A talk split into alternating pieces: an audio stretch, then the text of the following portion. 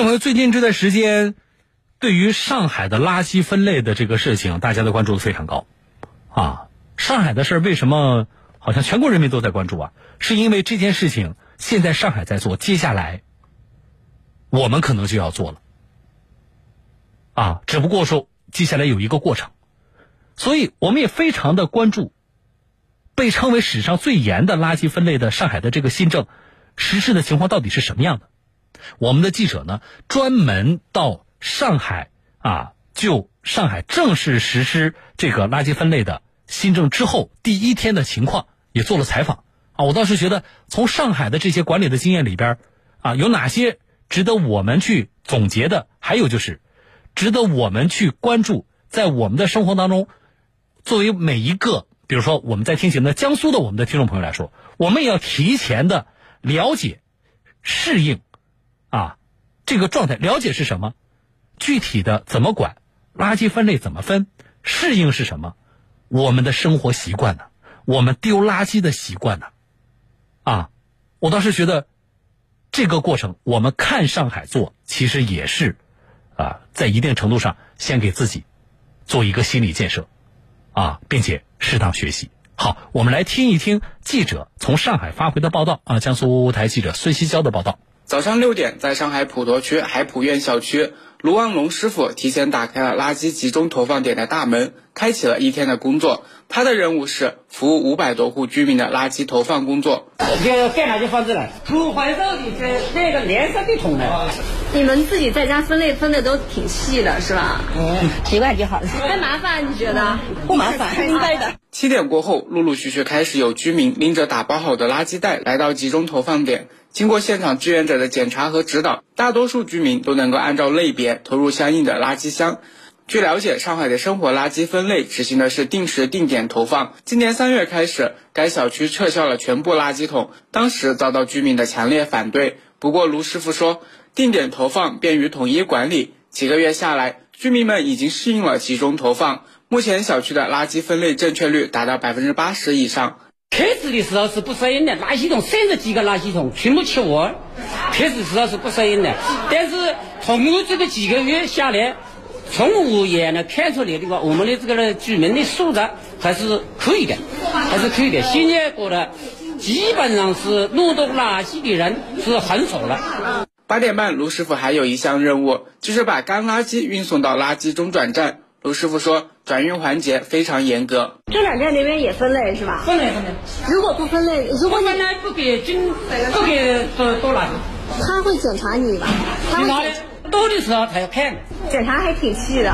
细，他是一个人怎么要看呢。记者了解到，目前上海各小区都活跃着一批像卢师傅这样的志愿者，他们严把第一道关口，督促小区垃圾分类更好的执行。与此同时，上午七点多。上海杨浦环境发展有限公司海城保洁分公司的垃圾清运车也已经忙碌起来，他们开进多个小区，统一运收湿垃圾。工作人员介绍，湿垃圾最终要进入处置厂进行无害化处理，所以分类正确非常关键。街道、作业部门、城管都会进行把关。第一个呢，就是我们街道有专门的职能部门，对吧？然后对。垃圾分类进行一个指导，对吧？和督导，对吧？监督。第二个，呢就是是我们作业部门的一个反馈，每天收运的一些状况，对吧？如果说发现分类不达标，然后我们就会呃通知我们职能部门，对吧？然后进行进行指导，甚至执法。收运完湿垃圾，记者跟随清运车来到了杨浦区湿垃圾处置中心。记者看到湿垃圾进场之后，经过破碎、风选等流程，最终变废为宝。上海五角场环保科技有限公司项目副经理蒋宝介绍，湿垃圾中的资源物可以被挑选出来继续回收，发酵后的残渣可以变成植物肥料。更重要的是，整个处置过程都非常的环保。还有就是我们整个车间全部做的是密闭负压作业，就是所有的气体我们是统一收集，然后统一处理之后排放达标的。然后我们的所有的呃产生的水、渗沥液，我们也是有单独的一套渗沥液收集系统。然后最后进我们渗沥液处理站，我们也是达到那个纳管标准去排放的。从生活垃圾分类投放到分类收集转运，再到分类处置，上海的垃圾分类收运体系基本建成。数据显示，为了更好的执行垃圾分类，上海市增加了九百八十二辆湿垃圾车、三千多辆干垃圾车。四十九辆有害垃圾车，三十二辆可回收物垃圾车，建成了六千一百多个可回收物回收点，一百二十一个中转站以及六个集散点。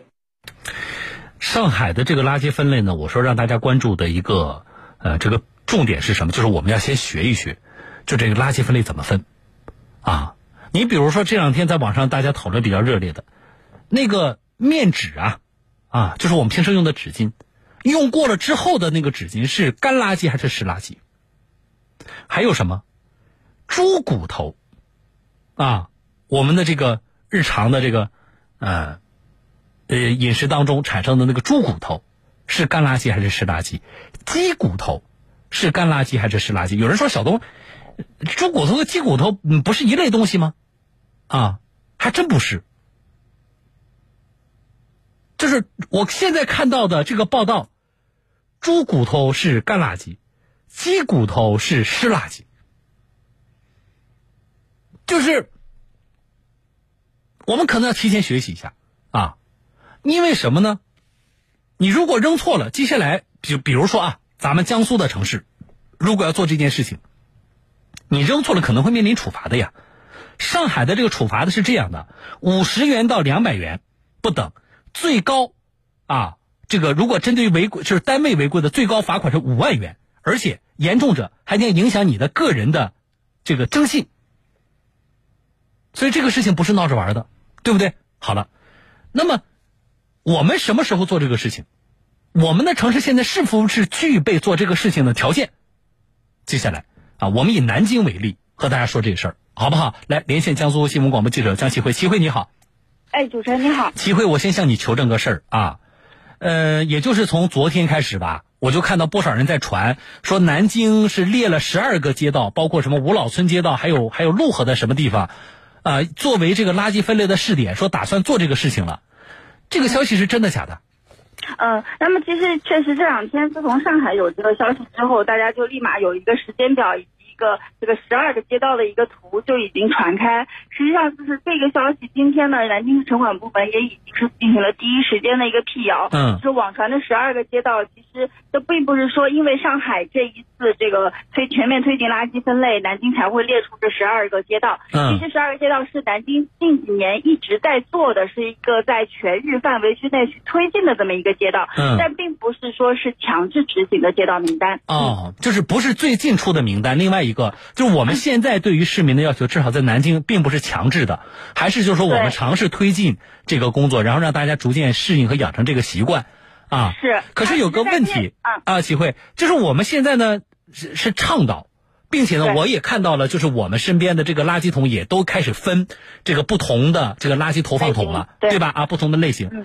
可是现在我们分类投放的这些垃圾在南京，你最终运到终端的时候。他处理的时候，他真的也把它分类了吗？还是说以我们现在条件，其实还是要合到一起，用传统的处理方法去处理的？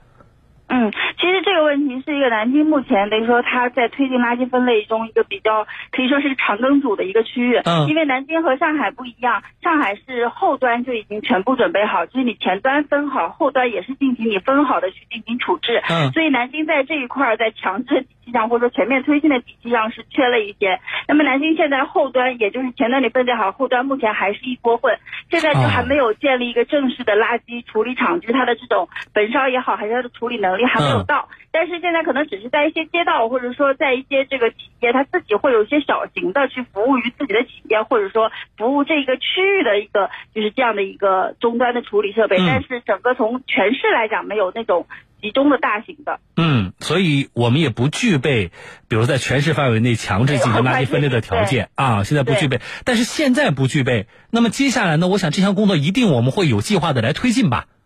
是的，因为现在其实，在江北区域已经是有这样的一个计划在做了，而且因为其实国家的要求是二零二零年底，像南京啊、苏州都是要建成这个分类垃圾系统，它是一个强制要求，而且到那个时候，小区就是我们每一个人都要有这样的一个习惯了去强制分类，所以这也是近在眼前的事情，或者说从城管部门来讲，就是迫切要。